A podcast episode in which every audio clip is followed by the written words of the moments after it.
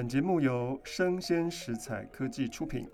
Hello，欢迎一起今天遇到爱玲姐。今天是第七集。上个礼拜我们聊了茉莉香片的故事，相信各位都打了一个冷战。这真的是一个很可怕的故事哈。这是张爱玲第三篇小说，发表在一九四三年，那个时候张爱玲才二十三岁。那今天配合茉莉香片，我们找了一个。号称东吴漂亮男孩的老师，也是一个博士生，他叫李绍恩。为什么他叫漂亮男孩呢？因为有一次李昂来东吴演讲，绍恩是在旁边按机器的吧？哈，那李昂有下一页的需求了，他就不知道李绍恩的名字，他说：“哎、那个漂亮男孩，下一页。”这样，从此东吴漂亮男孩的名号就不胫而走。然后我们都耻笑他叫做漂亮男孩。那其实少恩真的很帅，哦，如果有机会的话，各位可以去见识一下。好，我们掌声欢迎李少恩。好，谢谢老师。大家好，我是动物中文系的博士生李少恩。好，茉莉香片是一个我们上个礼拜说过，呃，伊底帕斯情节的典范。少恩知不知道伊底帕斯情节是什么？你知道那个希腊的故事吗？老师讲到伊底帕斯情节，其实它就是来自于希腊神话一个故事嘛。嗯，好，那就是呃，底比斯有一个国王啊，他曾经接受过神谕，说他将来会被他的儿子杀死。那这国王很害怕嘛，就把他的儿子新生儿，好就神谕是什么？神谕就是呃，他们希腊他们会。他们会去神庙里面，嗯，求签的那种，类似就像这样子，然后他们会有国运昌隆，神就会给一些启示，或者说会有一些代言人，就告诉他们一些预言之类的。好，这预言通常都会成真啊，都会成真，所以他们才那么相信嘛。嗯，那他就把他新生的儿子，好像是把脚踝刺穿还干什么，然后就交给一个牧羊人还是牧人，嗯，丢到野外去，嗯，结果这个牧人因为这个儿子。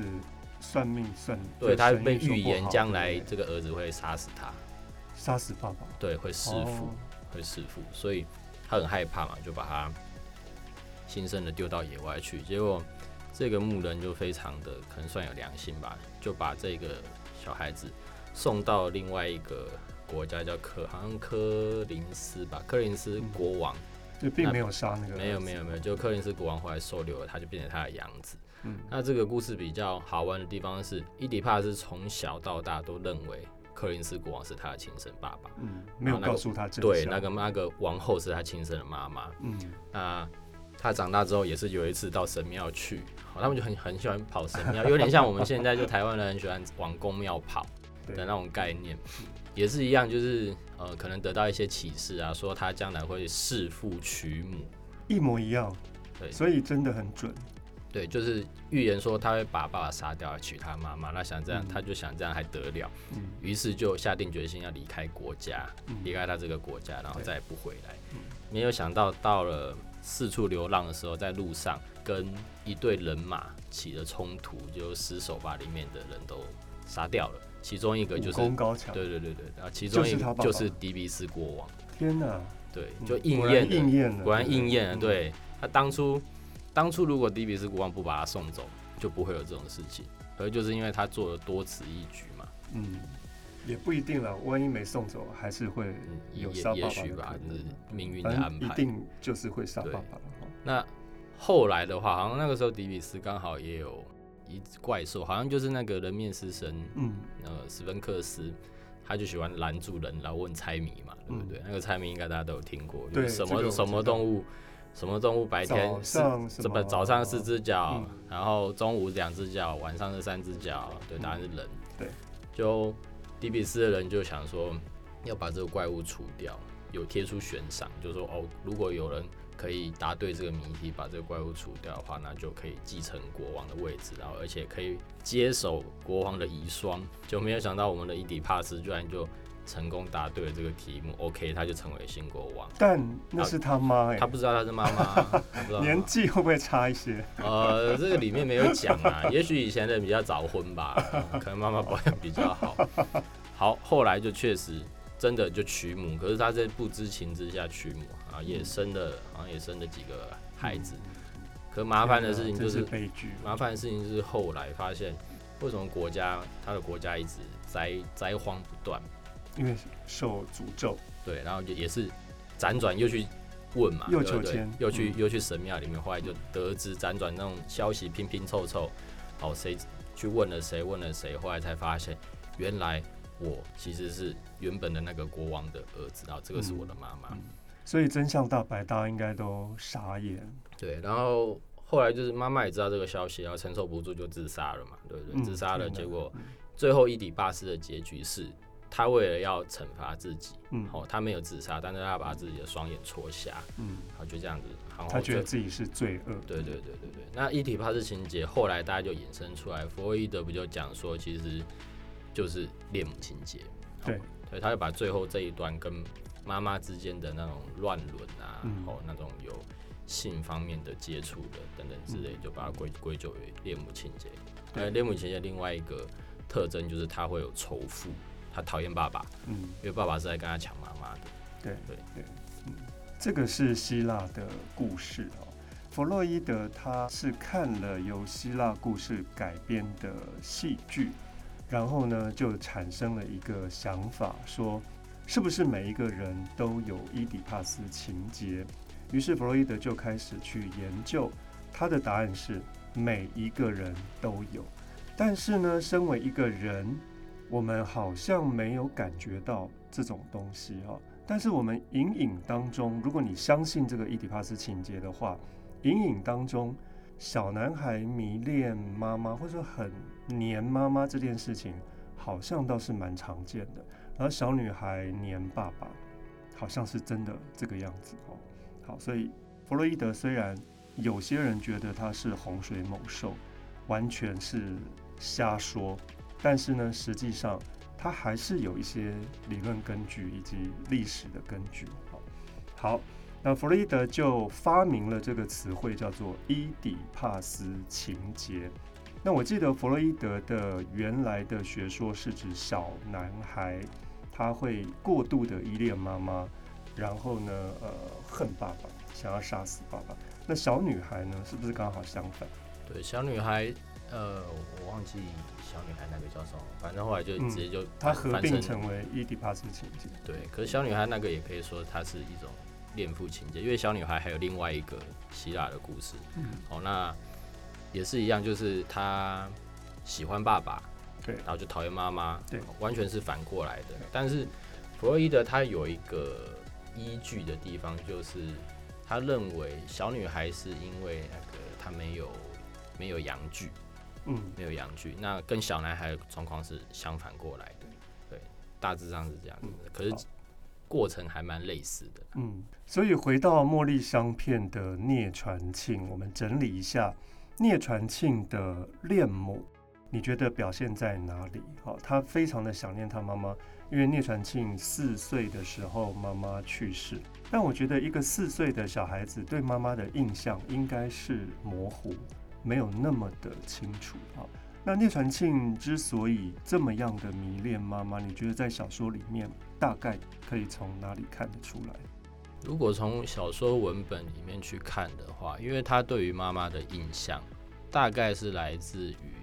旧照片，以及妈妈妈妈箱子，对，那留下那个藤的那个箱子，然后里面放了一些旧的杂志。然后他说他很小时候还不认得很多字的时候，就发现了呃妈妈生命的对对对对，就是那个早朝那个杂志，然后上面还有签着也那个颜子叶签名。的签名，然后给什么呃碧落女士玩赏之类的，所以他就记住了。颜子叶这个名字，然后也得知了妈妈早年的一些他对他自己不知道的故事，哦，那可能就在他心里种下一颗种子之类的。我记得在《茉莉香片》里面，聂传庆是非常依恋那个箱子的，有的时候会一直趴在箱子上面，或者是手伸到箱子里面去试探，所以那个箱子的盖子压在聂传庆的手上。会造成一个红痕，聂传庆还去吸咬这个红痕，我觉得很像是弗洛伊德告诉我们的婴儿的吸吮期，就口腔期。对，口腔期。可以满足他某方面的欲望。好，我我有听过一个说法，就是看过有人研分析说，其实那个箱子它可能象征的是，也许是对妈妈的子宫，对对母体，所以他那么依恋那个箱子，其实就是想要回到母体的那一种欲望，对，呃，然后去填补他那个没有母亲的那种匮乏，对，缺乏就缺乏爱的那种感觉。对，那相对于恋母，聂传庆的恨父是很明显的哈。我们从他看到他爸爸根本不想看到爸爸。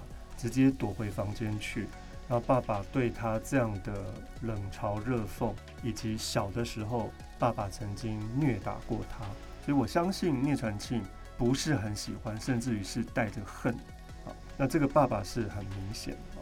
好，所以呢，呃，聂传庆他是一个非常典型的弗洛伊德所说的伊底帕斯情结的男孩，但是呢，弗洛伊德又告诉我们说。其实大部分的人是可以度过伊底帕斯情结的哈。而在你大概十多岁青春期的时候，你发现到你的同学、社会当中认识的人，他会占据你的生活，而且会吸引你，因此你从而就对爸爸妈妈没有那么的依恋，就一直往外跑。大概青春期的孩子都是这样，同学、朋友更重要。所以呢，你会把自己的情感投射在朋友跟同学上，也就不再那么依恋爸妈哈。所以这个度过伊底帕斯情节，弗洛伊德认为是一般人都可以的。但是我觉得聂传庆好像没有，因为他一直陷溺在里面，对不对？他已经二十岁了。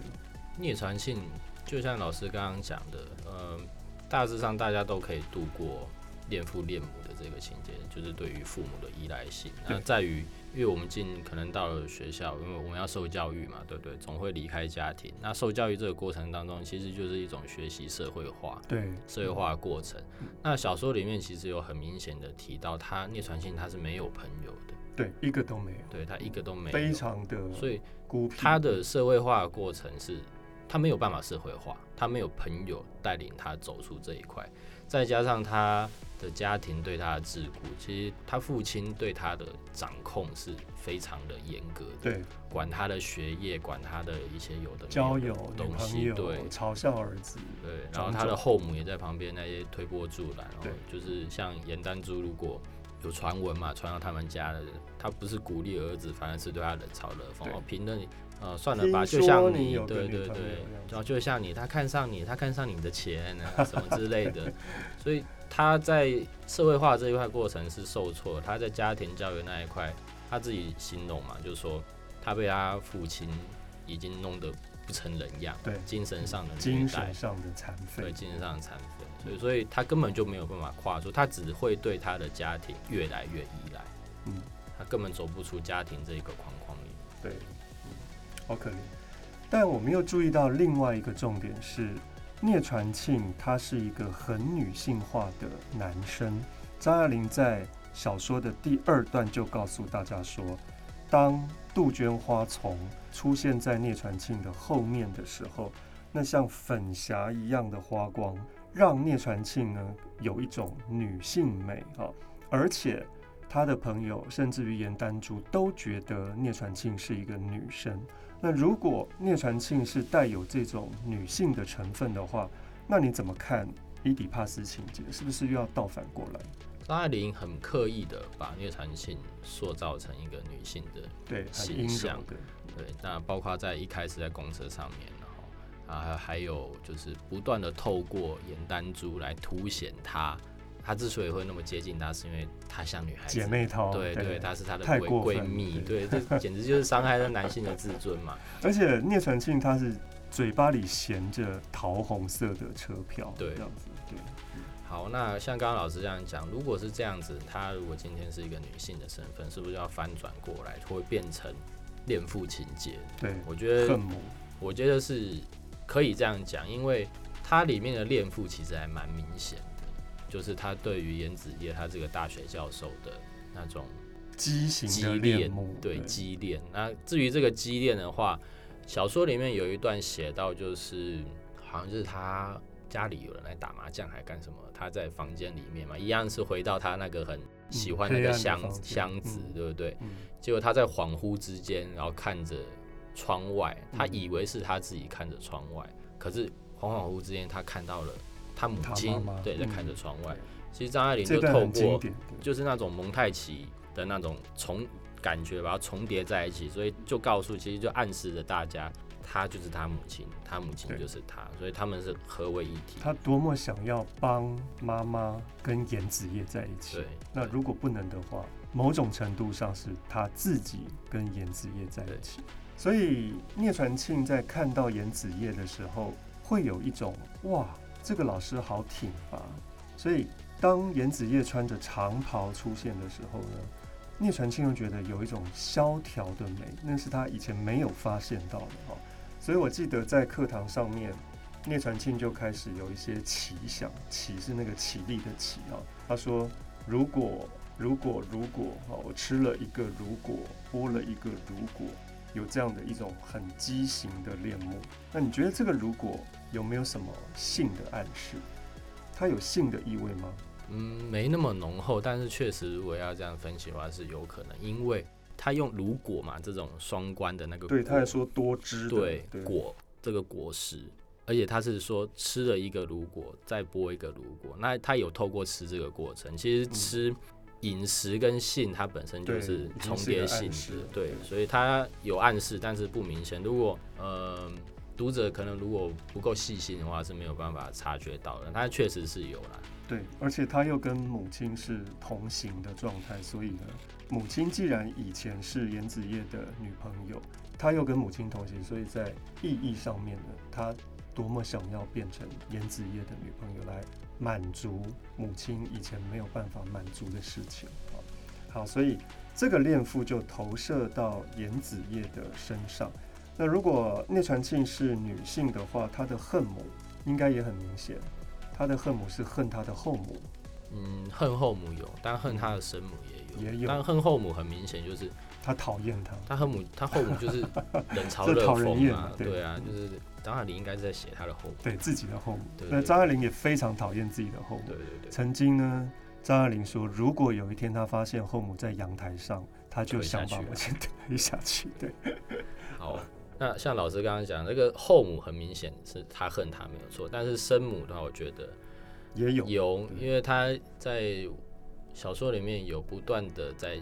讲说他的母亲，如果当初他如果够有勇气跟着严子业私奔的话，嗯、如果他当初怎样不顾一切，如何如何，那如今不是现在对，如今他就是他跟冯碧洛跟严子业的孩子，或者是我是严丹珠的哥哥，那我会比严丹珠更好更好之类的。或是自己就是严丹珠。对对对对，所以他恨是恨他的母亲。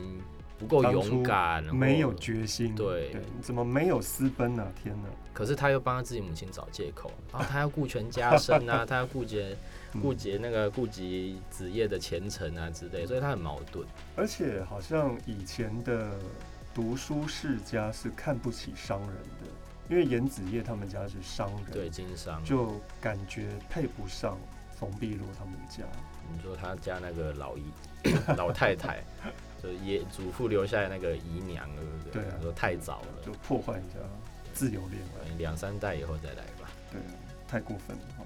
好，所以聂传庆真的是一个好复杂的人，他既有男性的伊底帕斯情节，恋母恨父，同时又存在着女性的伊底帕斯情节，是恋父跟恨母，他都有，所以。真的要去分析聂传庆的话，我想大概就是情感矛盾、矛盾的平方这样，因为他不是一般人的那样子的矛盾的状况啊。好，这个是我们所理解的，从伊底帕斯情节来看，聂传庆心里到底在纠结什么啊？好，那你觉不觉得有其他的点可以再发挥？如果讲到刚刚前面一开始老师也有提到。伊迪巴斯情节就是希腊神话的话，嗯、那照聂传庆的这种个性，其实他还有另外一个希腊神话，也可以拿出来讲一下，嗯、也就是那个纳西瑟斯。哦，纳西瑟斯就是水仙花自恋。嗯，他在小说文本里面，其实他就是一个很极度自恋，但是他这种自恋不是我们讲的，他自恋好像没有那么明显。对，他的那种自恋是不是我们讲说他很喜欢自己，嗯，还是还是如何如何。化妆什么的，穿漂亮衣服，不是这样子。他的自恋是他沉浸在自己的小世界里面，他那个小小的宇宙，他就是只有他一个，只有他一个。对，对，他那种自恋不像是我们认为那种自恋到极致会变成自大啊什么等等之类，没有，他的自恋是很小范围的。嗯，就是孤芳自赏，就像是一个小镜子，自己在面对面的那个小宇宙里面。他整天就看着自己，然后在小房间。对，他真的在看着自己啊，因为他从玻璃就看到自己了。对对对对，嗯。所以呢，纳西瑟斯是一个什么样的希腊故事啊？嗯，我记得纳西瑟斯他好像是河神跟水泽女神的儿子嘛，然后生下来之后，好像有一个预言家就带去一个预言家那边，哦，就是问问儿子，儿子的将来如何如何。就预言家看完之后只说一句话：你不要让他看到自己的的 影子还是倒影就好了，他就毁灭了。对，你你只要不要让他看到他自己的样子，他就可以长寿。一定会看到的啊！可想而知，他的成长过程一定被保护得很好。结果后来纳西斯长大之后，果然就成为希腊最俊美的人。男子的嘛，那吸了很多风靡万千少女，哦、就是漂亮男孩，对，他就风靡了万千少女，希腊的漂亮男孩。可是他对谁都没有兴趣，所以都一一拒绝。那女孩子被拒绝久了之后，大家就会记恨他嘛。女神很漂亮，她都没有兴趣，没有没有，那不是跟聂传庆一样？聂传庆尤其不喜欢看到健康的漂亮的女生，哦，这一点真的很奇怪。呃，对，就像颜丹珠，对，颜丹珠就是漂亮又健康，黑黑的，而且朋友很多，对，大家都爱。好，那其实张伟，我觉得他蛮刻意的把聂传庆跟纳西瑟瑟的形象把它重叠起来，因为到最后那个纳西瑟瑟的故事有好几个不同的结局，嗯，其中对，有好像有两三个结局，嗯，那其中一个是。有女神喜欢上他，然后被拒绝，嗯、然后好像是回应女神还是、嗯、还是哪个？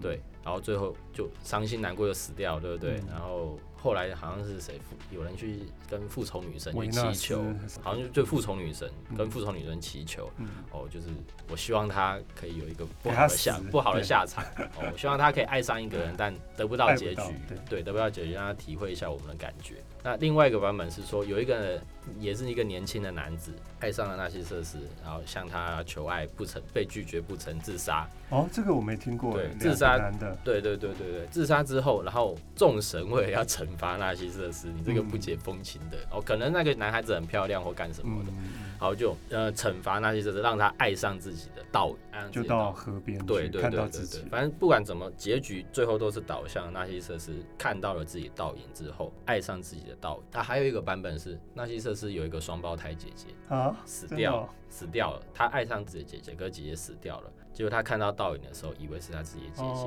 对，反正不管对对，反正不管怎么样，他最后都会爱上自己的倒影，然后得不到，因为得不到回音嘛，然后郁郁寡欢，然后最后有的是说死掉，有的是说自杀。像自杀那个版本，就是说他血中长出了水仙。嗯，反正最后一定是水边就会长出水仙。所以为什么水仙跟自恋，嗯，纳西跟纳西瑟斯同一个字，对，同一个字。嗯，好，当中的。哪一个段落你觉得是最美的？有没有？应该大家都会选那个屏风上的鸟哦。他描写的很美，就是他说他妈妈冯碧落是被绣在那个屏风上的鸟，紫色异域的紫色的缎子的屏风上，织金云朵里的一只白鸟，年生越久了，羽毛暗了没了，给虫蛀了，死也死在屏风上。哦，真的好苍凉。聂传庆同时。也变成屏风上的另外一只鸟，永远都飞不出去，连笼中鸟都不如。这段是非常美的哦。好，你印象中还有没有其他印象很深刻的段落？呃，有，他在描写他的家庭的时候，我觉得张爱玲有留一些伏笔。嗯，他刻意的塑造出聂传庆，他逃不掉，跑不了，嗯、一辈子都摆脱不掉，纠缠他的这个家庭的那种感觉。嗯，尤其是他结尾的时候嘛，结尾的时候也有，然后中间的时候也有。对，有两次，有两次。所以说，其实不是结尾突然间才跑出来说他跑不掉。嗯，好，那在中间的时候其实就有了。嗯，但你觉得是跑不了什么呢？跑不了一种他犯了罪，因为他揍了颜丹珠，这是最表面的意思吗？那还有没有其他更深刻的？他跑不了什么？如果说嗯，表面上单层的意思的话，就最后结局来看，因为他踹颜丹珠，而且还踹了三脚，对，就往死里踹嘛，就是要给他死嘛。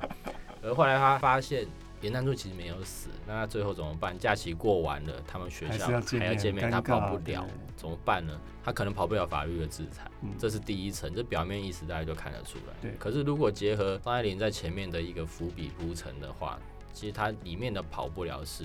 因为他回到家之后，听到他爸爸跟后母在对话啊，说什么传庆长大野了啊，对不对？嗯、要帮他娶媳妇收收心啊。嗯、那个跑不了，指的其实是他跑不了这个家，他的家，他逃不了这个家，他逃不出去，他一辈子会被桎梏在这边。因为他是屏风上的鸟，对，他根本飞不出去，被困在这个地方。所以我就想到一首歌，哎，有一首歌蛮适合聂传庆的，我多么羡慕你。